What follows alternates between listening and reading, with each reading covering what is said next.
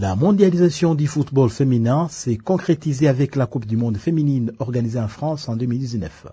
Infantino se félicite d'avoir relevé les frais accordés aux différentes fédérations. Le congrès de Kigali a adopté le nouveau calendrier des compétitions qui, selon le président de la FIFA, profitera énormément aux joueurs, les principaux acteurs du monde du football. On doit protéger la santé des joueurs.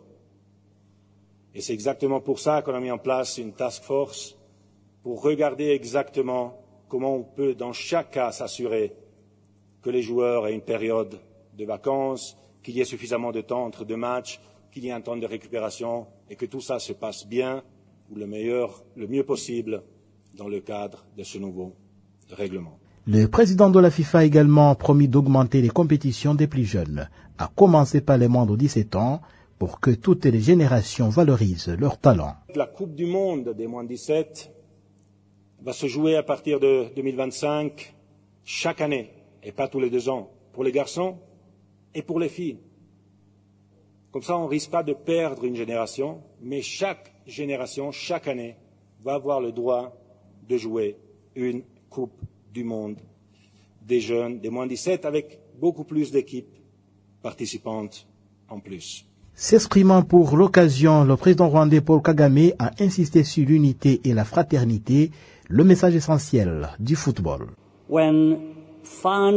Lorsque les fans jettent les bananes aux footballeurs africains, c'est à cause d'un environnement social négatif qui alimente ces mauvais comportements.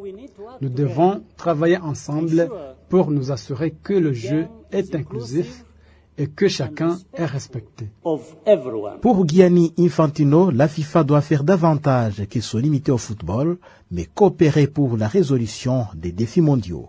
Nous avons la responsabilité d'aider à affronter les défis mondiaux et nous continuerons à le faire, que ce soit le climat, les droits de l'homme, les maladies, nous jouerons notre rôle étant donné que nous sommes 211 pays représentant le monde entier. Le pays hôte de la Coupe du Monde de 2030 sera annoncé lors du prochain congrès de la FIFA en 2024. Jean Damascène Manichimé pour VOA Afrique, Kigali.